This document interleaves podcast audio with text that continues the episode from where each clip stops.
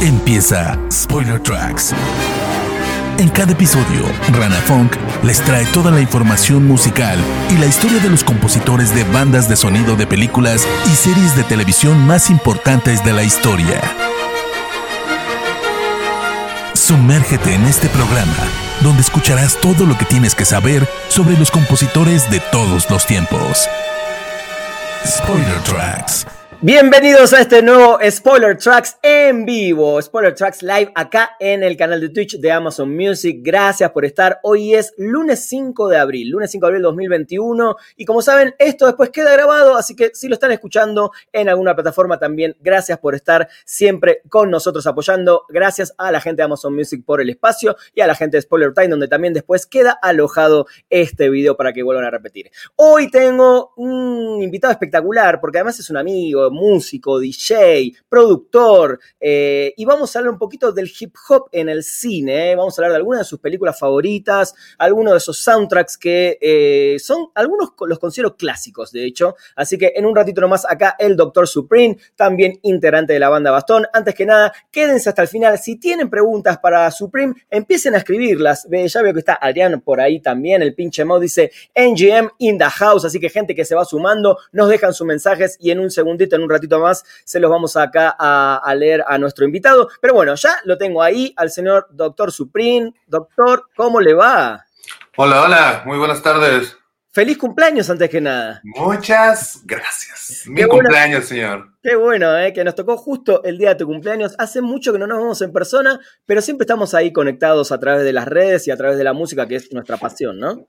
Así es, la verdad, es de las, de las siempre le digo a, a, Denise así que, o sea, siempre estoy al pendiente. Igual Rana sí le hago caso en recomendaciones y todo ese tipo de cosas, ¿no? La neta, sí, que si dice que está buena, la voy a ver porque está buena. O si dice que está mala, la voy a ver a ver si es cierto que está mala, ¿no? ¿Cuánta presión? Ahí me metiste mucha presión ahora. Te tengo más, te tengo, exacto, te tengo más presente de lo que crees, pues, ¿no? Siempre estoy así, ah, a ver. Muy bien, muy bien. Bueno, me, alegro que estés acá en este episodio en vivo de Spoiler Tracks. La verdad que hacía mucho que quería hacer algo, invitarte. Bueno, creo que esta es una muy buena ocasión para hablar un poco de hip hop en el cine. Pero antes, déjame preguntarte, ¿en qué andas en estos días? ¿En qué anda la banda Bastón? ¿Estás produciendo? ¿Están componiendo? ¿Qué estás haciendo? Sí, estamos este, este año, pues sacamos por ahí una rola que se llama Hago Ruido, con video y todo este, salió en, hace como un mes, dos meses, a principios de año. Y pues eso, ¿no? Es parte del siguiente disco, la banda Bastón, pero pues no la, no, teníamos como toda la idea de, arrancar este año y sencillo y disco, ¿sabes? En caliente. Pero la verdad, viendo cómo están las cosas, pues yo creo que vamos a aprovechar para seguir saltando, soltando sencillos durante el año, ¿no? Eso está bueno. Y, los arrojan a través de plataformas digitales.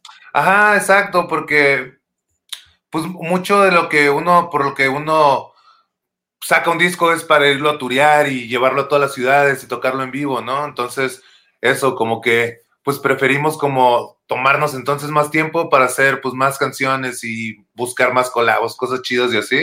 Entonces eso, andamos bien a gustos. La neta, normalmente trabajamos el Muelas y yo, no sé si porque nos gusta, porque luego no nos queda otra, pero trabajamos bajo presión de que madres, ya nos quedan unos meses para el disco y no sé qué, ¿sabes? O sea, como que nos esperamos al último. Entonces, ahorita quitarnos eso encima, así andamos el año pasado, ¿no? A finales del año pasado, a decir, no mames, ya el año que tenemos que sacar disco, no sé qué.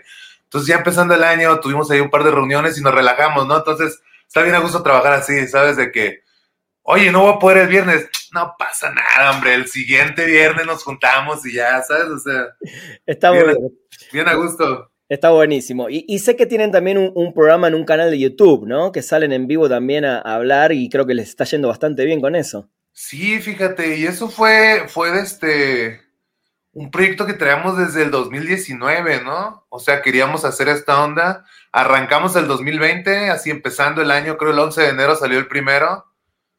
Y pues, sabes, o sea, al mes, dos meses empezaron con que la cuarentena y eso. Entonces, pues estuvo bien padre porque todo el año, todo el año, pues cada semana era juntarnos, cada semana era juntarnos, ¿sabes? O sea, quién sabe, la neta, quién sabe qué hubiera pasado si no hubiera sido por el podcast. Porque pues eso, o sea, nos hubiéramos juntado el Muelas y yo, ¿qué te gusta? Una, un 10% de las veces que nos juntamos durante el año, ¿sabes? O sea, porque sí somos compas de toda la vida y eso, pero no es de que nos juntemos, ¿sabes? De que ah, cada semana nos vamos a juntar a comer o a trabajar, a controlar él, ¿sabes? O sea, si no hay chamba, o sea, normalmente nos vayamos cada semana porque pues íbamos a tocar o algo, ¿no? Pero si no hay chamba, luego nos damos así, ¿sabes? De que dos meses sin vernos y sin bronca, ¿no? Entonces, este, lo del podcast, pues eso, bien padre, porque nos hemos estado juntando entre nosotros y aparte, bien, está bien chingón como, pues, cotorrear con el público que tiene, ¿sabes? O sea, nos está sirviendo un montón nosotros también para saber de este, quién nos escucha, quién está ahí afuera oyéndonos, ¿sabes? Esto está buenísimo, está buenísimo. Creo que si la pandemia logró algo, por lo menos es una conexión un poco quizás hasta más íntima con, todos nosotros los que hacemos contenidos. Y bueno, en este caso ustedes, más allá de la música, haciendo contenidos. Pero bueno, vamos a meternos, Supreme, si te parece, en el tema del día, que es el hip hop en el cine.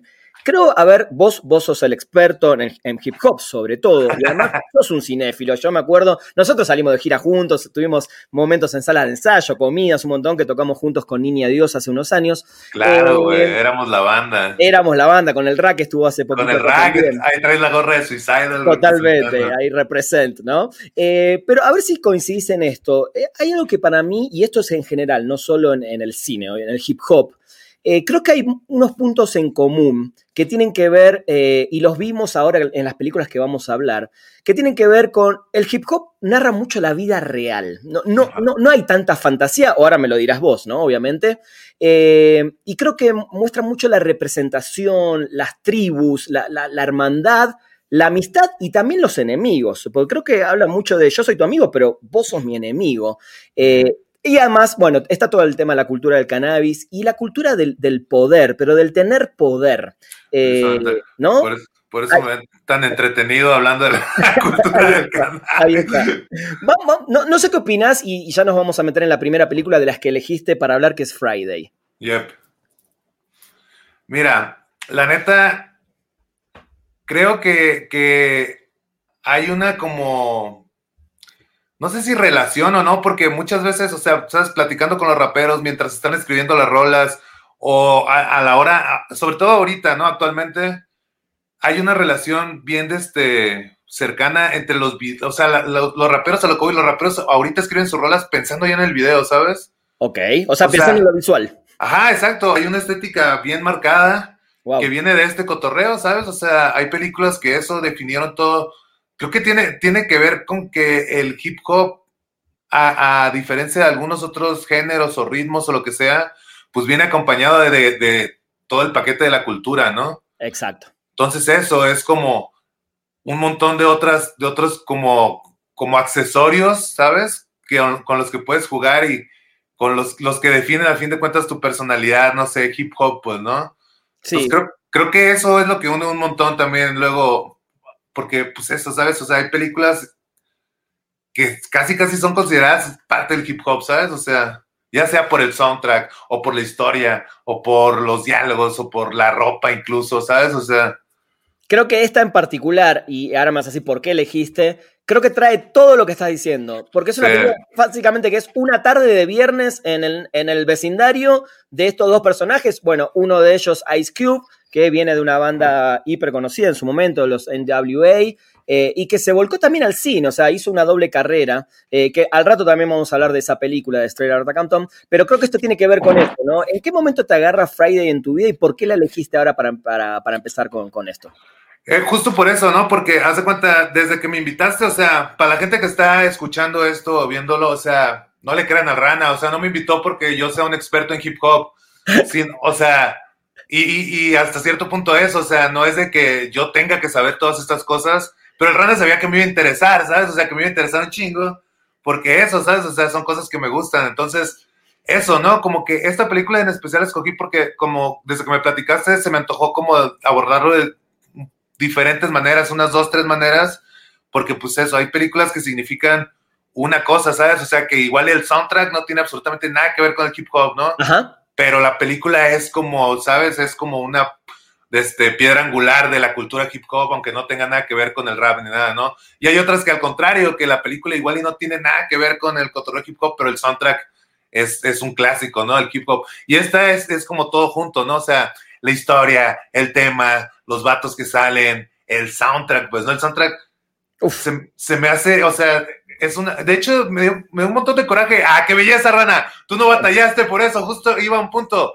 Iba a un punto. En, en, en pinche, en las plataformas no está completo, no está completo, no sé por qué. O sea, viene el playlist, pero vienen como seis rolas nomás y las demás no están y ya. Y, Después pueden ser a veces temas de derechos porque son compilados de quizás diferentes discográficas, no sé. Sí, ¿no? y es, es una época en la que se me hace bien chico. Por eso te mandé varias películas de sí. como de esta era, porque es como una época en la que se usaba mucho hacer canciones originales para la película. Entonces, en, esto, en este soundtrack, por ejemplo, vienen rolas de, de, de, que no encuentras en ningún otro lado, o sea, que no vienen en los discos de los artistas Exacto. y que no están en ningún otro lado, solo aquí, ¿no? Incluso viene una rola de este vato que se llama Treat, Treat, como sí. Que, güey, o sea, es, es una de mis así primeras influencias, es de lo primero que empecé a escuchar y no encuentras música de este vato en ningún lado, no está en ninguna plataforma, hace bien poquito, o sea, relativamente poco, dos, tres años que está el disco en YouTube nada más, Mira. ¿sabes? Está nomás su, su, disco ahí y es como súper desconocido, súper under y ahí trae una rola que nomás ahí viene, ¿sabes? Y, para, y el vato solo sacó un disco en su historia y ya desapareció para siempre y la única otra rola que hay es esta, ¿no? Y otra que, está, otra que está en otro soundtrack, ¿sabes? O sea... De hecho, bueno, la, la, canción que abre es Friday, que es de Ice Cube, o el productor además de la película, el que escribió el guion. Eh, sí. Y son canciones que no encontrás en sus álbumes, hay temas de Cypress Hill. Mira, que tampoco, está, tampoco está en ningún lado, el de Cypress Hill no está en ningún lado. Una, ¿no? Es como una reversión de uno de sus temas, ¿no? Porque es el de Roll It Up, Light It Up, Smoke It Up, que es una frase que usan en una de sus canciones, sí. pero no está esa canción. Para mí también, eh, por eso decía que hay, hay películas que se convierten en películas de culto y este disco es un gran disco de hip hop sacando la película de lado también, ¿no? Sí, exacto, exacto. Justo por, por este cotorreo de que, o sea, los artistas que están juntos ahí, ya por sí mismos, aunque fueran rolas que ya existieran, o sea, es un golazo, pero que aparte tengan, este, pues rolas originales que solo están ahí, no, hombre, ¿sabes? O sea, yo incluso eso te comentaba ahorita hace rato, Ajá. que o sea, la película la acabo de ver relativamente hace poco, ¿sabes? O sea, ya la vi en plataformas de streaming y esa sí. onda. O sea, nunca me tocó así de que, ay, la voy a ir a ver con mis amigos, echar un gallo y acá. Pero el soundtrack sí, o sea, ¿sabes? O sea, fue como... Clásico. Guacha, te voy a pasar este disco, ¿no? Que es una película que está bien padre, ¿no? Ah, pero pues nunca la conseguí, ¿sabes? Pero el soundtrack era así de obligado, ¿no? Sí, película que se transformó de culto. Después tuvo su, do, eh, su trilogía, o no sé si hay tres más, creo que bueno, no llegaron a, a hacer lo que fue esta, pero, pero están sí, ahí no. en, parte. Hay mensaje Jay dice y Javi 1, alto DJ. Eh, lo puedo comprobar. Muchas gracias, Rana. La neta. Creo que, mira, voy a decir algo. Eh, a veces, no sé, ahí me vas a también decir vos, eh, un DJ, hasta que no lo ves en vivo, yo no sé si realmente toca en vivo o qué tan bueno es. Y creo que justamente eh, comprobé con vos que sí son muy buenos, porque hay gente que dice, ah, sí, tiene una computadora ahí y simplemente manda un sonido. No, no, no, hay que estar ahí con las bandejas, eh, apoyando a la banda y, y, a mí eso particularmente lo, lo comprobé realmente con, con, el Supremo. Vamos con la próxima, si te parece. Eh, esta es una película que yo no vi, eh, leí un poquito para, para, saber de qué me estabas hablando, eh, y es Mi Vida Loca o My Crazy Life, que tiene que ver ya con mujeres en el hip hop y en esta escena de los noventas de Los Ángeles. Esta también, o sea, este es la, el mismo caso, tampoco lo he visto, güey, tampoco lo he visto.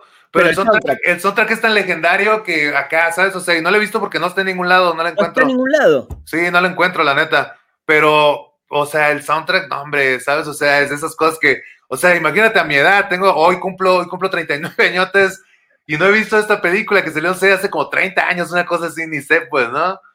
Tal ¿Qué cual. salió? Sí, y, ¿no? Y esta película, eh, mira, no tengo justo el año, pero sí, hace, sí, el 93. Ya van, van, a ser 30 años en dos años, así que sí. sí, ya, tiene, ya tiene su tiempo. Vos apenas tenías seis añitos cuando se estrenó esta película.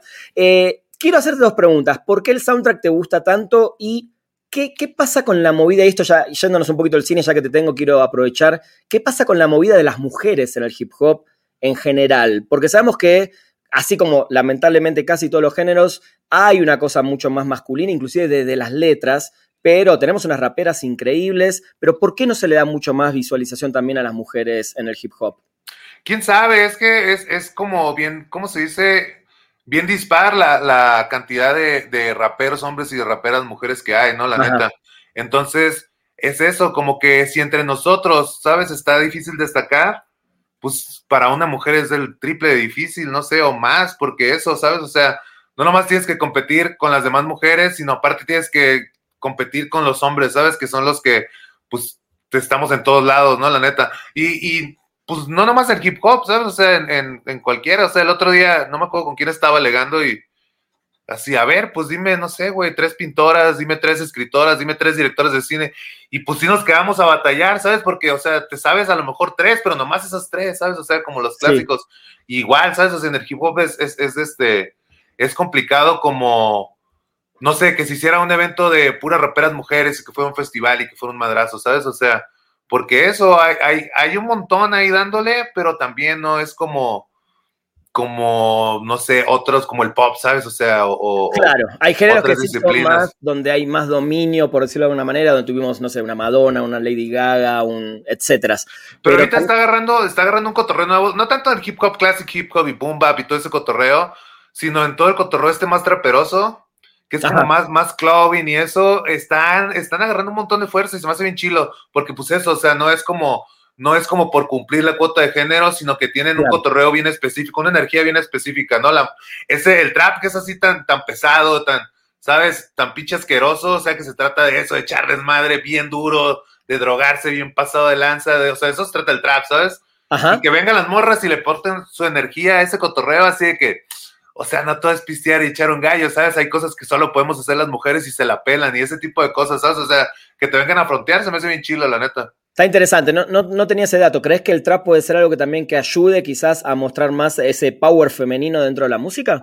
Está, está ayudando un montón. Pues ya ves, o sea, esta, ¿quién fue? Cardi B, creo, la primera mujer que se ganó un, Grammy rapero o algo así, no me acuerdo, ¿sabes? O sea, hay un, un no me acuerdo si fue Cardi B o, o, esta, ah, se me fue el nombre, Nicki Minaj, ah, pero que fue la primera que ganó un Grammy, un poco así, ¿sabes? O sea, como que, que, que siento que en esta nueva como ola o, era del rap, que es más como pues clubbing y trapero y acá, ¿sabes? O sea, es más como, como menos callejero, más elegante, más del club, más de, ¿sabes?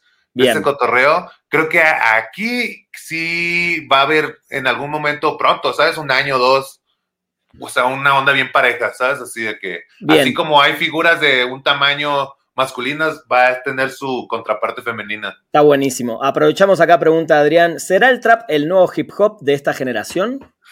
Es que sigue siendo hip hop, es lo que, lo que hablo precisamente, ¿sabes? O sea, no todo, no todo el hip hop tiene que ver con, con, con el boom bap, ¿sabes? Sino el hip hop es eso, es el rap, ¿sabes? Y si, y si alguien está rapeando sobre lo que sea, pues sigue siendo parte de, sigue siendo parte. hip hop. Ajá, o sea, son diferentes ritmos, es otro tipo de música, ¿sabes? Que no es rap, pero al final sigue siendo, sigue siendo eso, ¿sabes? O sea, agarrar un micrófono hacer, y comunicar sobre unos ritmos, ¿sabes? O sea, así como hay canciones que se tratan nomás de tomar champaña, o sea, hay un montón de canciones que se tratan de otras cosas, ¿sabes? O sea, tampoco es de que el rap siempre es conciencia y siempre es esto y el otro. El hip hop justo es lo que hablaba, es un montón de, o sea, ni siquiera son los cuatro elementos que uno como que históricamente conoce, sino son un montón, un montón, un montón, un montón de, de pedacitos que conforman ahora lo que es toda la cultura hip hop, ¿no? Sí, y además hay diferentes vertientes, está el, el, más radical, el más como el gangsta rap en su momento, el g Es como, como el metal, es como el metal precisamente, ¿no? Que está subdividido en un chingo, un chingo y sigue siendo metal, ¿sabes?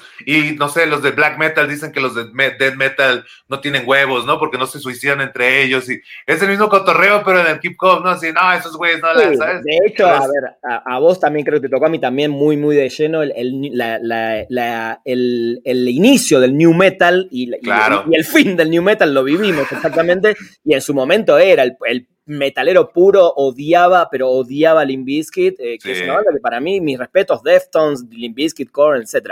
Eh, aprovecho justo porque Ahora que dijiste eso, para, se me prendió acá, no sé por qué.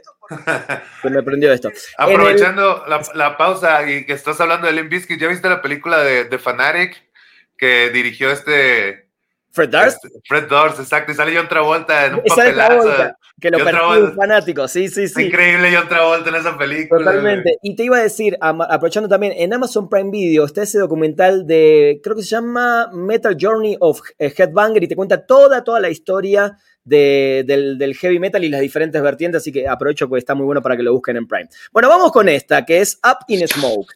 Eh, acá sí te vas a explayar, me imagino. Es una película que en realidad no tiene hip hop, pero sí es una película musical, más allá del weed y de la cultura de, del cannabis. Creo que ese final donde ellos terminan tocando para un público en el Roxy, o sea, tiene toda esa cultura de California, de los, del, mexicano en California. Eh, y ¿Por qué elegiste Up in Smoke? Mira, o sea, empezando por el final, eh, si esta película la hicieran ahorita, o sea, ese concierto sería de trap, ¿sabes? O sea, la música que tocan esos güeyes de esa película está bien vanguardista, pues, ¿no? La neta. Era como una especie de funk rock, ¿no? Una. Sí, pero, ¿sabes? tiene como su propio estilo bien cabrón. Sí. Pero, o sea, esta película ha permeado, o sea, el cotorreo del hip hop desde, desde siempre, ¿sabes? O sea, con, como, o sea, desde el disco este de Cypress Hill, por ejemplo, el, el 4 de Cypress Hill, Ajá. que estos vatos son parte de la trama de todo el disco, ¿sabes? O sea, fueron a hacer como todos los interludes y todos tienen que ver y se tratan de que, o sea, está bien, está bien perro porque haz de cuenta que está bien gangster shit porque como que unos vatos quieren comprar mota y es un deal acá de narcos y eso, se conectan con estos güeyes, este güey los conecta con el otro y ya a la mera hora de la entrega, estos güey le lleva semillas, ¿no? Y le dice, ¿dónde están mis, dónde están mis 20 kilos? dice, no, aquí están, güey. Dice, ¿cómo van a estar aquí, pues, no? Los traigo aquí en la bolsa y así, no, son semillas, güey, tú créceles, ¿sabes? O sea, como todo este cotorreo así de tú crees en tu propia hierba y eso, pero un cotorreo bien este shit, pero chistoso con estos vatos, ¿no? Sí. Hasta te lo puedo llevar hasta ahorita, o sea, mi carro, que aquí está, de aquí lo estoy viendo el güey, se llama como el carro de este vato, pues, ¿no? O sea, mandé a hacer el sticker este de Love Machine. Por el, por el carro con el que empieza esta película, ¿sabes? O sea, que sale el vato limpiando con su gorrito de acá el carro. O sea, Son películas que dejaron como símbolos, ¿no? Ajá, exacto, exacto, ¿sabes? O sea, para mí, o sea, Chich Marín es de acá lo máximo, pues, ¿no? Es como. Tal cual. Para, la gente que no sepa, Chich Marín y Tommy Chong, que son los, los protagonistas, ellos antes tenían una comedia, ¿no? Un, como un show de comedia, y a partir de eso lo llevaron a, esta película, que creo que son esas películas también. En su momento. Eh, sí recaudó bastante, recaudó como más de 100 millones de dólares. Eh, y lo que, lo que leí por ahí es que se atribuye eso eh, a, un género cinematográfico, inclusive que se le llama de los fumetas, ¿no? Que se considera un, clásico de culto ahora en este momento. Pero no son estas películas que, no sé, todo el mundo vio, sino que un nicho determinado de gente sabe muy bien de quién estamos hablando y otros quizás no tienen ni idea de qué se trata esta película. Sí, pero si no tienen ni idea, búsquenla, vean, la neta o sea, igual y les va a parecer bien lame ahorita, ¿no? Porque justo es, es, tan icónica que tiene un chingo de lugares comunes, pero que cuando salió no eran lugares, lugares comunes, ¿sabes? O sea, a partir de que fue un madrazo esta película, pues muchos de los chistes o de las cosas que pasan ahí ya las hemos visto un montón de veces en otros lados. Exacto. Pero, pero aquí salieron, pues, ¿no? La neta, denle chance de ser un gallito y, agarren cura, está, está, está muy buena. Y la música está bien buena, la neta está bien buena la música. La música ah, está buenísima. el disco de Korn, el más famoso, el Freak on the Leash, Ajá. termina con un cover de la canción con el que toca este vato al final, güey. La de... No sabía esto. Creo que pensé que tenía como una especie de funk rock, una cosa así con onda. Esa es la última rola que sale, que creo que la canta Phil, dice mal del bajo. Sí. No me acuerdo, pero. Philly la última rola que venía como escondida en el, en el Free con Alicia Korn es la rola de estos vatos. No me acordaba, fíjate, ahorita que dijiste el número. No te puedo creer, no sabía este dato. Es esa misma rola, güey. Ya, la, quiero, la quiero ir a buscar al ratito. Eh, Rima y razón, feliz cumpleaños al Doc, buena charla, muchas gracias. Déjenle o pregúntenle si quieren lo, lo que quieren acá al Doctor Supreme, que tenemos un ratito más para hablar. Vamos con esta. Eh, te comentaba fuera del aire, no la había visto, la vi este fin de semana cuando me la dijiste y sobre todo cuando vi que no solo la escribe, la dirige y la protagoniza eh, Edward James Olmos, ¿no? Un actor fantástico eh, que no, no, tuvo tanto, tanto renombre, creo que por momentos, después en División Miami, un par de películas muy puntuales. Y es una película que marca muy bien, sobre todo en finales de los 70, principios de los 80 cómo esta mafia mexicana dentro del Folsom Prison, de la prisión, de alguna manera manejaban todo el tráfico de drogas o tenían un poder impresionante, pero desde la prisión. Eh, y muestra muy bien eh, a, esta cultura chicana, digamos, en Los Ángeles sobre todo. Eh, por eso creo que elegiste más esta película por el drama y, por lo que pasa en esta situación. Y me gusta mucho al principio de la película que muestran muy bien estos famosos suiters que le decían a los latinos que se vestían de una manera muy colorida y que los americanos, los gringos más racistas, digamos, eh, los maltrataban, los golpeaban eh, en los finales de los 60, si no me equivoco. ¿Por qué elegiste esta Supreme puntualmente American Me? Esta particularmente en México, o sea, en todos lados, pero en México marcó un montón el, el, el cotorreo rapero, ¿no? Muchos de los raperos que, que, estamos todavía vigentes y de los que ya no están vigentes, pues tienen que ver mucho con, con esta cultura cholera, ¿no? Que hay en México. Los cholos. De hecho, sí. los cholos, el barrio, todo ese cotorreo. O sea, muchos de los raperos que rifan ahorita bien cabrón, no sé, de, de, de desde el cártel de Santa, bueno, el babo, pues no, porque cártel ya el babo y así, Ajá. ¿sabes? O sea, es ese cotorreo cholero, ¿no? En México está bien fuerte desde hace un montón, ¿no? El cotorreo como, pues así de, de vestirse cholo y todo eso, y viene mucho en gran parte por, pues, por esta película, ¿no? O sea, esta y la otra clásica también, Sangre por Sangre. Que Blood in, Blood Out, sí. Ajá, son como parte de la misma historia un poco, nomás hecha diferente. Pero esta particularmente, o sea, esta es la escogí al revés, ¿sabes? Como que el soundtrack, si te das cuenta, pues no hay rolas de rabo, sí, pero una o dos, pero eh, desde Tupac hasta Control Machete han agarrado, no sé, diálogos de esta película, ¿sabes? O sea, como que en ese sentido esta es, es, al revés, ¿sabes? O sea, es una película que igual, ¿sabes? Que no tiene nada que ver como musicalmente con el hip hop, pero en, de parte de la cultura tiene un montón que ver, ¿no? A lo mejor es por la época en la que salió, que es, el gangster rap estaba con todo, claro. y es como una época en el cine de pues no sé si de Exploitation, ¿no? Pero sí algo así, porque había muchas de estas, estaba Sangre por Sangre, estaba esta, estaba Colors, estaba, no sé, las de Selena, eh, La Bamba, sí. son muchas de esa época que tenían que ver con el cotorreo como latino y, y, y específicamente pandillero y sabes todo eso, ¿no? De Entonces, hecho, específicamente la música de esta película tiene que ver con eso, con un estilo ajá. más eh, La Bamba, un, un latino californiano, digamos, ¿no? Simón, como este de Los Ángeles, pues, ¿no? Cotorreo del este de Los Ángeles. Y eso, ¿no? Con todo y que, que igual y se trata de, de pues, de, de, descendientes, o sea, cultura latina, mexicana, pasó a todos lados, ¿sabes? O sea, es como, como, no es de que, ah, es importante nomás para los mexicanos o para los mexicoamericanos, sino eso, te digo, hasta desde Tupac. El, el Moes que aquí está, precisamente de Rima y Razón, fue el que me dijo eso, ¿no? De que fue, fue de este, él escuchó igual primero los diálogos en, en, en, una canción de Tupac, ¿no? Y ya cuando vio la película dijo, ah, órale, es, este, es esta rola, ¿no? Sentís, este... Está bueno lo que decís, porque justamente creo que solemos mirar nosotros, que además nos encanta la música de, de, desde más pequeños que viene de Estados Unidos, sobre todo costa este, oeste, más allá del hip hop, eh, ¿Sentís que en ese sentido sí los mexicanos son más influencia para también estos músicos que estás hablando? Eh, ¿Sentís que en sus letras y en su música hay algo mexicano?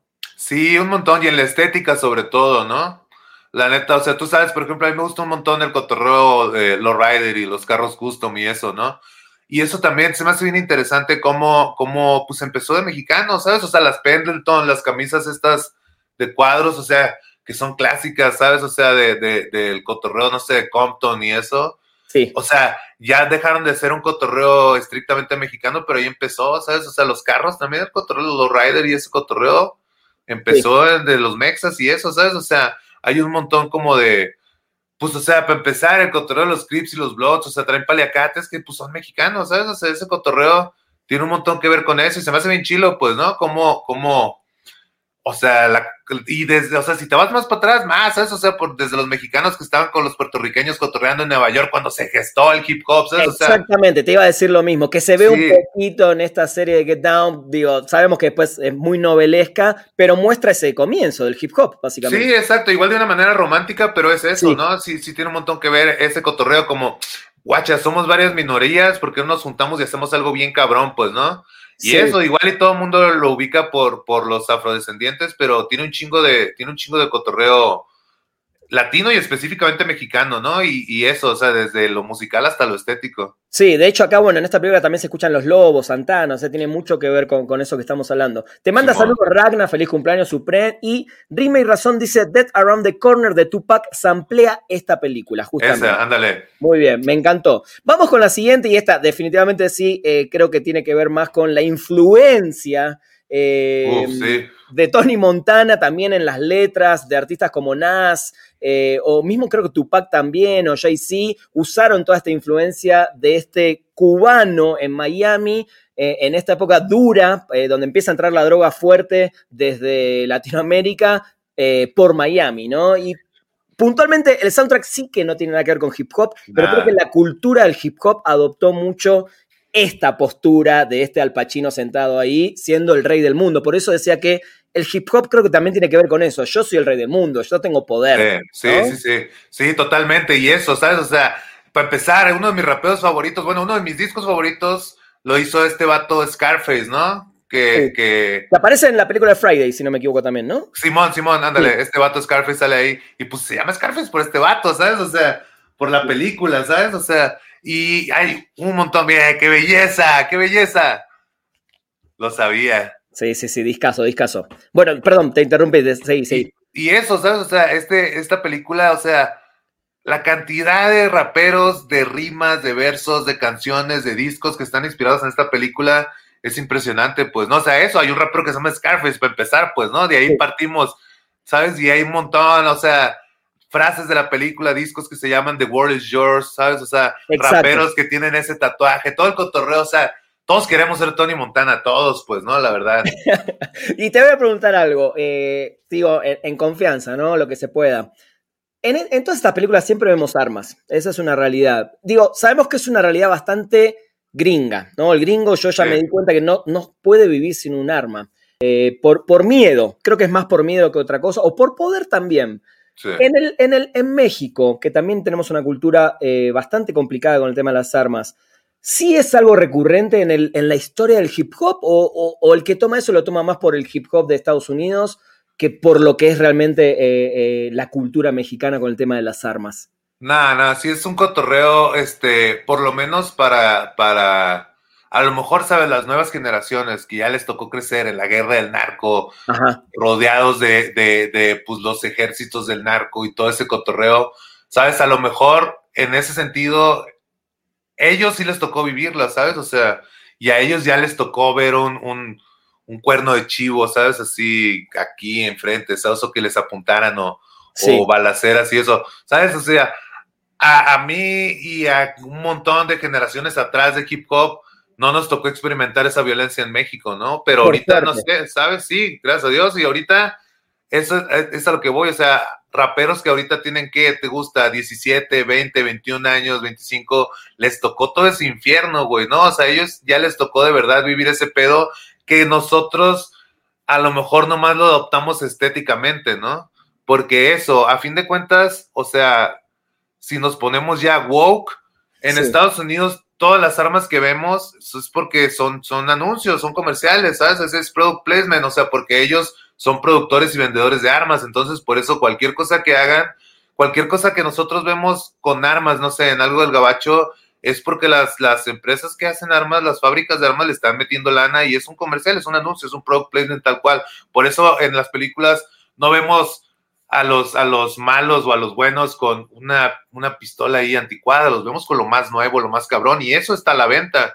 Y eso es un anuncio que se va a ver en todo el mundo y la gente va a decir, yo quiero la pistola que trae este vato, ¿no? Que trae el 007, que trae, no, no, sé qué esté Sí, los rápidos y furiosos. Sí, ¿sabes? O sea, es product placement y esos güeyes venden. Y aquí en México, pues nada, ¿sabes? No tiene nada que ver con eso. O sea, lo adoptamos nomás como, como de manera estética, ¿sabes? Pero eso, ¿no? O sea, lo, lo, lo, lo, triste es que ya, ¿sabes? O sea, hay generaciones de raperos que sí les tocó ese pedo y si hablan de eso es porque neta sí les tocó, ¿sabes? Y si, no sé, en sus videos salen armados y eso es porque a lo mejor les tocó trabajar en ese pedo, o sea, ya pasa ese cotorreo y tristemente ya, o sea, desde hace varios años, ¿no? Sí. Por ejemplo, en nuestro video más reciente, este de Hago Ruido, hay un escuadrón ahí de este, que está bien armado, bien cabrón, ¿no? Y da un chingo de, o sea, la razón es, ay, ¿por qué sacan armas en sus videos, no? Y haz de cuenta, lo que representa este escuadrón es el miedo, es el miedo metiéndose a tu colonia, buscándote, metiéndose hasta tu casa, hasta tu recámara, ¿sabes? O sea,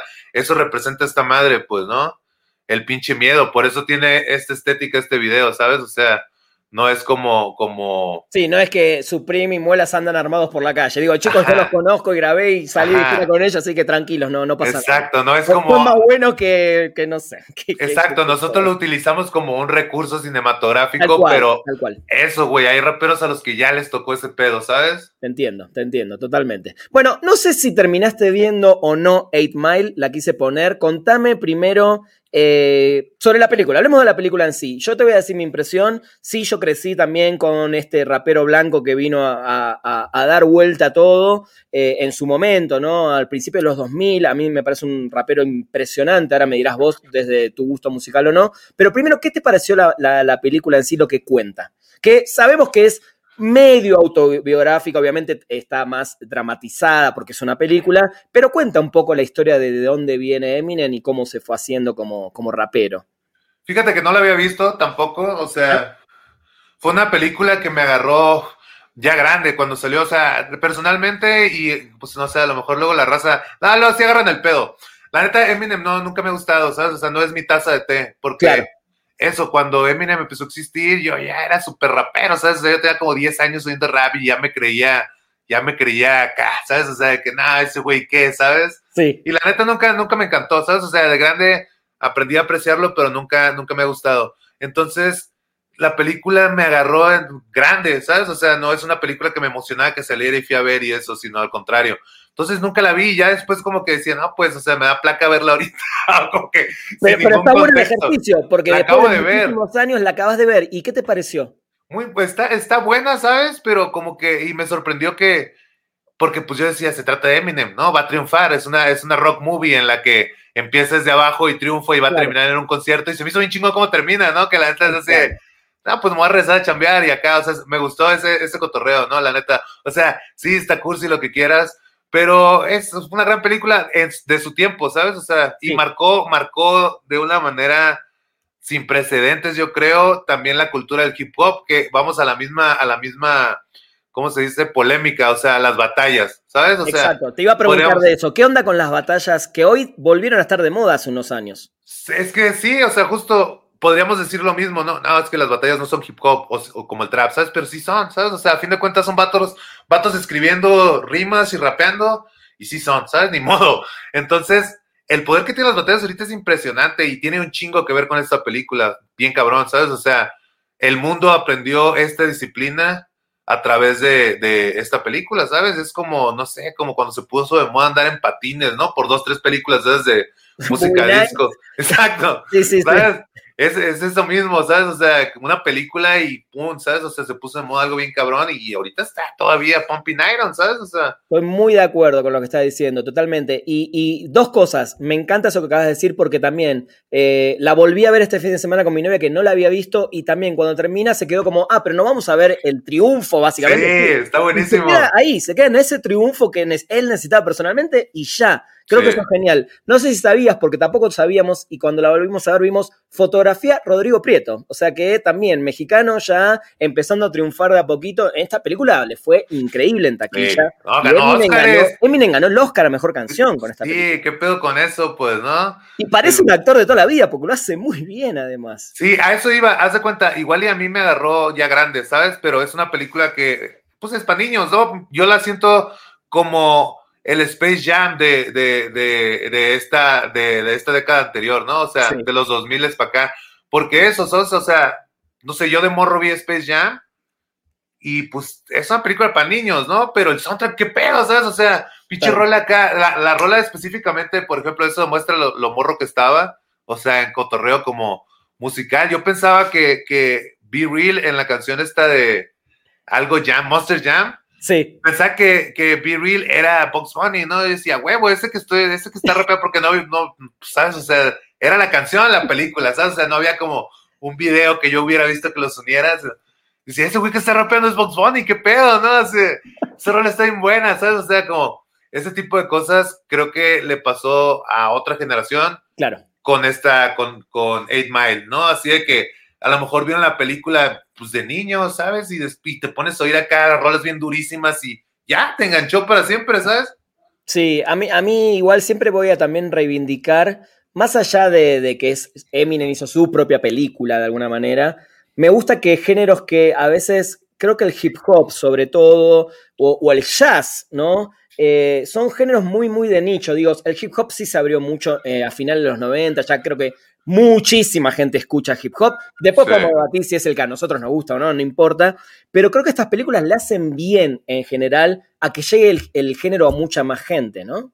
No, está buenísimo, ¿sabes? O sea, igual y como sea, ¿sabes? a lo mejor esta película es un comercial que le hizo su disquera a Eminem para que tuviera más éxito y lo logró, ¿sabes? O sea, como quieras que la pongas. Está cuidada, digamos. Como quiera que lo pongas, o sea, sigue siendo el impacto cultural que tuvo impresionante, ¿sabes? O sea, esa película contribuyó a que todos los raperos que nos dedicamos a rapear y a dar shows tengamos otros cinco años más de shows, ¿sabes? O sea, así de fácil. O, shows con más gente. Ajá, exacto, así te la pongo, pues, ¿no? O sea, la neta expandió así bien cabrón todo, ¿sabes? O sea, Bien. inventó cosas que ni siquiera teníamos contempladas, ¿sabes? Exacto. Straight Outta Campton, la película que cuenta la historia de los Nigger with Attitude o NWA. También eh, la, hablamos en la semana un poquito para ver si la metíamos en el programa. A mí sí me gusta meterla un poco relacionado con lo de Eminem, ¿no? Mostrar una parte que mucha gente no conocía. Si no viste un documental o no viviste en los 90 en Los Ángeles, la gente no tenía ni idea lo que le pasaba realmente a estas personas con el tema racial, con la policía, cómo los castigaba, cómo los mataba a palos, los molían a palos. Eh, y así toda la película es bastante light, no creo que muestre realmente. Pero también ahí tenés otro, otra banda que iban a sus giras con, con, escopetas, con armas. Sea, sí, estos tipos vivían en el gueto real de Compton, ¿no? Sí, y, o sea, el cotorreo con estos vatos que la película lo explica muy bien por lo menos lo, deja ver, lo deja visto, pues, ¿no? Que era eso, ¿sabes? O sea, este vato, y sí, pues, sí era un mafioso, ¿sabes? O sea... Era mafioso. La consola es como, ¿sabes? O sea, no sé, es como si yo hubiera sido narcotraficante y hago un chingo de lana y me gusta el rap y, ¿sabes? Agarro a compas y les digo, güey, puse un estudio bien cabrón, jálense, vamos a hacer una rola, ¿sabes? Y van a jalar porque, pues, ¿sabes? no hay otro estudio donde ir y el vato, ¿sabes? O sea, produjo todo con dinero así de, de acá, O sea, a lo mejor no es que fueran una pandilla ellos y que todos fueran maleantes y narcotraficantes y eso, pero está fundado en ese cotorreo y está, ¿sabes? O sea, y era ese pedo así de, pues, güey, ya prácticamente desde que empezamos a hacer la primera canción y a grabar, ya estamos metidos en pedos, pues vamos a meternos en pedos de verdad, pues, ¿no? Vamos a contar de verdad lo que está pasando. Se me hace bien chingón eso, ¿no? Como que, pues, MWA fue lo que fue por, por pues, ese como valemadrismo hasta cierto punto. Sí. Que creo que implicaba empezar ya metido en el pedo, ¿sabes? Sí, y, algo a destacar, a mí no deja de sorprenderme, digo, eh, ok, está Ice Cube, que también su carrera le fue relativamente bien, se hizo también productor de cine, su hijo también actúa, de hecho su hijo hace de él es igual, pero a mí la carrera de Dr. Dre no deja de sorprenderme, porque acá vemos justamente cómo de dónde viene él, cómo explota, cómo hace su primer disco, cómo produce a Snoop Doggy Dogg, y hoy es uno de los tipos más importantes de la industria. Yo no sabía, por ejemplo, que el vato había mezclado eh, The Chronic, ¿sabes? Me enteré por la película, ¿sabes? Y ya después busqué como más, más información, dije, órale, qué cabrón, pues, ¿no? O sea, porque eso, o sea, pinche disco histórico, que prácticamente puso este güey en el mapa y él fue así de que, nada, se la ya lo voy a hacer, ¿no? Así. se Sí, se me hace bien, inspiradora como por todos los sentidos la historia de estos vatos que, pues, sabes, o sea, vienen de un, de un contexto bien maleante, pues, ¿no? y ahorita el vato este, ¿sabes? O sea, terminó así vendiéndole a Apple acá, una empresa y haciéndose multibillonario, ¿sabes? O sea, como como nosotros que ya estamos acá fuera de la película en el mundo real vemos todo el hilo completo, dices, órale, ¿no? Sí, sí, la, pasó, la vivió, esos son los que la vivieron. Te preguntan acá, antes de pasar a la última y cerrar con, el, con la dinámica del versus, eh, Dex1617 dice, doctor, ¿cómo surge la idea de los score con la Roland? Y recomienda cine setentero o alternativo, te dicen. Ah, mira, qué bueno, que yo te quería contar de eso y ni me acordaba ya cómo este vato dijo. Aprovecha. Eh, pues eso, me compré una, una SP404, que es un sampler, ¿no? Pues legendario hasta cierto punto. Yo no, no lo conocía. Eh, eh, mis camaradas de repente empezaron a jugar con esos, vi que se la estaban pasando bien chilo. Y como que le quise agarrar la onda, me armé de uno, el Fantasy me enseñó a usarlo. Y eso, como que para el, el Fantasy empezó este cotorreo los scores precisamente porque no, precisamente de sangre por sangre hizo uno, ¿no? Porque no me acuerdo por qué vimos la película o no me acuerdo por qué. El caso es que el vato hizo un score con la musiquita de sangre por sangre, ¿no? Digamos que inventó el concepto de los scores y yo le dije, güey, yo le entro porque justo estaba aprendiendo a usar la, la 404, ¿no? Entonces, pues eso, me quería poner a darle, a sacarle cotorreo, pero en, en cotorreo informal, ¿sabes? Entonces eso, como que estuvimos, estuve haciendo como tres, cuatro de estos cuatro scores pero pues con películas así, ¿sabes? O sea, me ponía la película y grababa como la música incidental que venía entre una escena y otra y eso, y así con los diálogos y todo eso, y a darle encima, ¿no? Y la neta me entretuve un montón, me gustó un montón ese ejercicio y me encaminó a, seguirle dando a la SP, pues, ¿no? Pero eso, o sea, desde Taxi Driver fue creo la última que hice. ¿Y, eh, lo tenés todo eso grabado?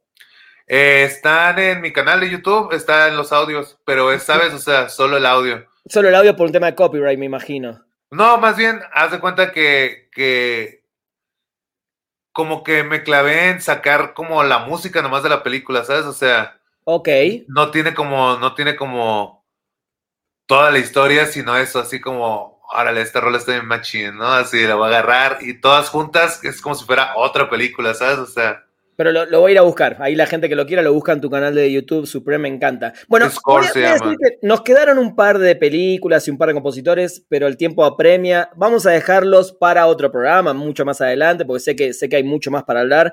Pero eh, te toca la dinámica del versus que le hago a todos mis invitados, donde te voy a mostrar dos imágenes, eh, ahora te vas a dar cuenta, y vas a tener que elegir entre una y por qué, me vas a decir. Hay que, algunas sé que vas a tener que y otras quizás te resulta muy sencillo hacerlo. La primera es, ¿Beastie Boys o Cypress Hill? Cypress Hill.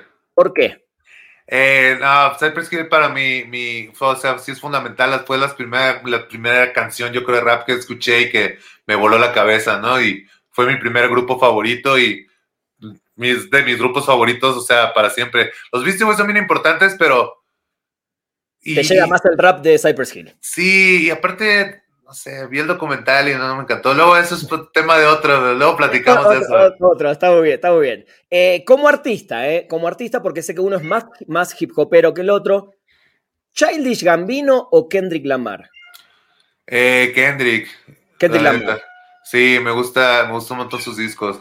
La, pero, la pregunta es, ¿es porque es mucho más hip hop lo de él y lo de Childish es un poquito más hasta funk, se podría decir, un poco más eh, RB o, no? Simplemente porque Kendrick Lamar sí está arriba. No, la neta, este, este Childish Gambino. No te, no te gusta tanto. Eh, el, personaje como tal se me hace que he's trying too hard, ¿sabes? Hace demasiadas cosas y todo quiere acá, ¿sabes? Y ese tipo de persona no me encanta, la neta. Porque musicalmente, musicalmente se me hace súper interesante, ¿no? Pero eso, el vato me termina cayendo mal por hacer tantas cosas, ¿sabes? O sea, porque Igual, así, todos todo, así todo Supreme, te recomiendo que veas Atlanta si no la has visto, una gran serie. ¿eh? La empecé y justo no me gustó, pues. si no te enganchó, no te enganchó. Está sí, porque este vato no me termina de caer bien, pues, ¿no? está, muy bien, está muy bien. Bien, quedó clarísimo. A ver esta. Yo sé que unos hacen puro hip hop o hacían, pero Molotov o Control Machete. No, control machete, machino. ¿También, porque es hip hop o porque tenés algo, un vínculo más grande con, su música? Las dos cosas, porque, o sea, Molotov lo conocí por control machete, ¿sabes? O sea, porque no sé si te tocó estar aquí en México cuando salió el disco de Molotov, pero... Eh, ¿Dónde jugarán las niñas? Ajá. No, justo vine tres años después por primera vez a México. Pues cuando salió estaba prohibido, entonces yo no sabía qué era, yo nomás sabía que que venían como del mismo echar desmadre de control machete y, ¿sabes? O sea, como que los medios nos lo pusieron juntos y yo decía, yo quiero ese disco, me vale madre que sea, ¿no? Claro. Pero eso, o sea, fue un disco que compré sin oír, básicamente. O sea, pues nomás porque no, no se puede, y sabes, lo voy a comprar a La Paz en una tienda de discos acá a la sorda porque no lo exhibían. Una mamada, ¿sabes? Sí, sí, sí, sí. Control Machete entonces. A ver, sí. vos, que sos un fanático también del cine de los ochentas, la pregunta es, ¿Stallone o Arnold Schwarzenegger? Nah, Arnold Schwarzenegger es mi, es mi role model, güey. Yo quiero ser gobernador de mi estado acá también. Ahí nah, sí, güey, Terminator, o sea, todos, no, o sea, soy muy fan de Schwarzenegger, hasta las cómicas que tiene, todo, güey, sí. Muy bien, me encanta. ¿Cuál es de, de las cómicas, cuál es tu favorita? Ah...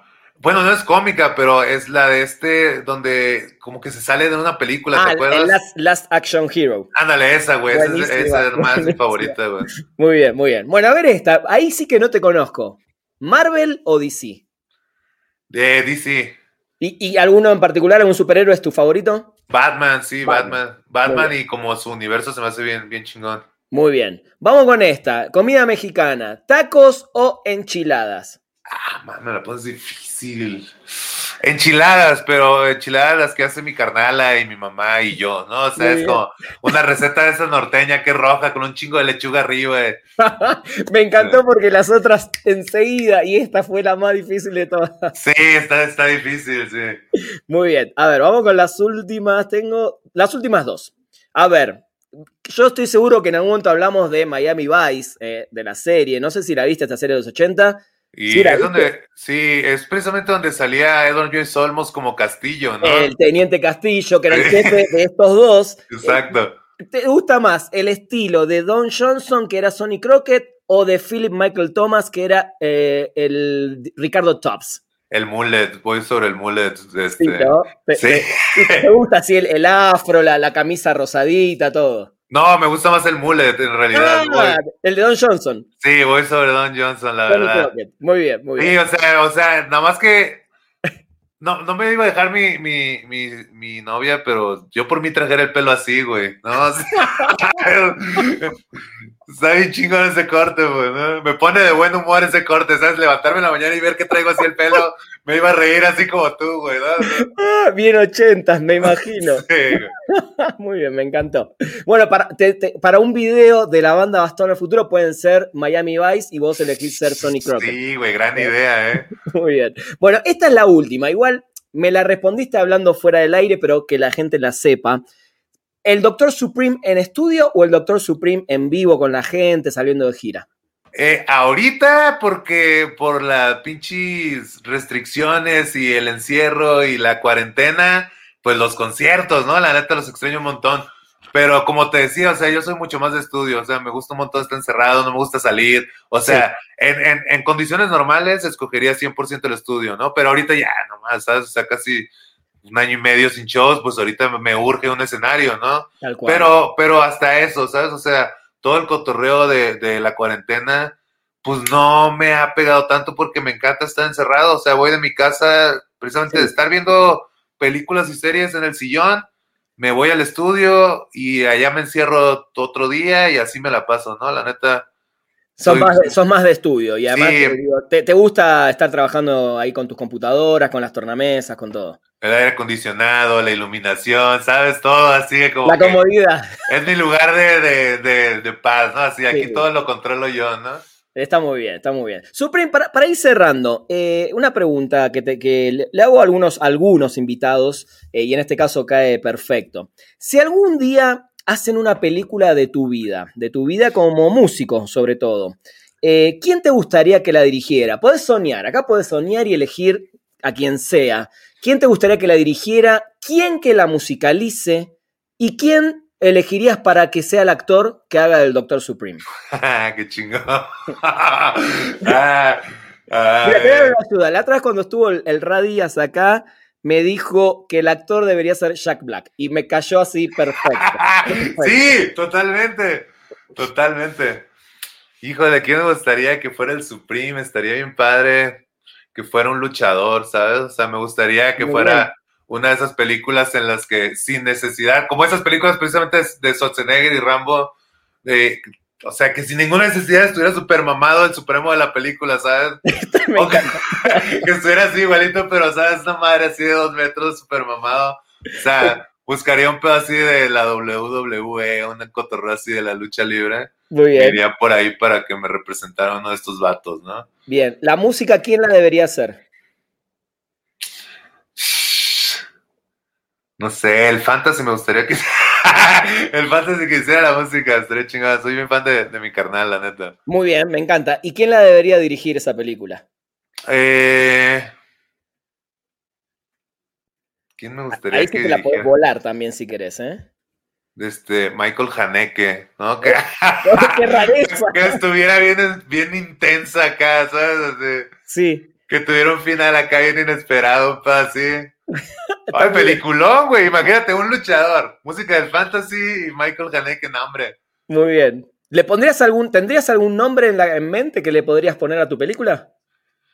Este, no, o sea, es que los que se me ocurren son así como de, de, de otras películas, ¿no? Así, A Beautiful Ride, como la de Dewey Cox, ¿no? Así. Muy bien. Un nombre de una rola le pondría, ¿no? La neta. Ok. Muy bien, Una- me encanta. Una rola chidita. Me encanta. Eh, Supreme, todas las semanas yo recomiendo un soundtrack eh, que se puede conseguir en la tienda de, eh, de Amazon. En este caso, no sé si viste Isla de Perros, Isle of Dogs, la película de Wes Anderson. de Me encantó, motion. me encantó, güey. Casi Buenísimo. lloro, güey. Es una cosa espectacular. Eh, la música de Alexander Desplat, que es una música bastante percusiva. No sé si la recordás, pero te lo recomiendo muchísimo este disco. Eh, la verdad que está muy bien y de hecho estuvo nominada la banda sonora para, para los premios Oscar. Si no me equivoco, la película en animación también estuvo nominada. Sí. Así que esta es la recomendación de hoy. Isla de Perros lo pueden conseguir en, en la tienda de Prime.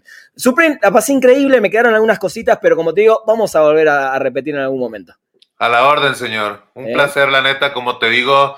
Este tipo de cosas también se extrañan, güey, ¿no? Sí. Así, o sea, dar una entrevista, cotorrear con la banda, cotorrear con el público, güey, se extrañan un chingo este tipo de cosas también. Te agradezco un montón, la neta. Por favor. Y estamos a la orden para lo que se ofrezca. Totalmente. Acá sabes que también tenés un, un amigo y un canal para todo lo que venga que hagan, quieran difundir y, y ayudar a. De hecho, ojalá algún día podamos hablar con la gente de Amazon Music y un, un show, aunque sea en streaming, de la banda Bastón, ¿no? ¿Por qué no? Uf, estaría buenísimo, sí, sí, Ah, sí. Vamos a hacer ahí el conecte para ver si eso lo podemos eh, llevar a cabo. Hay Y- que lograrlo. yo los hosteo, yo los presento eh, y les doy el paso. O de Max Futura. También, también. Ah, bueno. ese es otro de tus proyectos. Tengo varias bandas, exacto. Buenísimo. Bueno, rápido, rápido. ¿Dónde te encuentra la gente? Canal de YouTube, ¿dónde te ven? ¿Dónde te escuchan? Etcétera. Arroba Doctor Supreme, así como está aquí abajo. Así, Doctor Supreme, todo pegado. Y arroba Doctor Supreme. En Twitter e Instagram están verificadas, entonces sale de volada. En YouTube tengo bien poquitos seguidores, entonces búsquenle más, aférrense, pongan Doctor Supreme y por ahí salgo. Buenísimo, buenísimo. Querido amigo, seguí festejando tu cumpleaños. Te mando un abrazo enorme. Muchas gracias, Rana, nos vemos. Gracias. Gente, esto fue un nuevo episodio de Spoiler Tracks Live acá en el canal de Twitch de Amazon Music. Nos encontramos el próximo lunes con un otro invitadazo. Adiós. Esto fue Spoiler Tracks. Los esperamos en el próximo episodio con más información y la música de los mejores compositores de bandas de sonido de películas y series de televisión de la historia. Spoiler Tracks.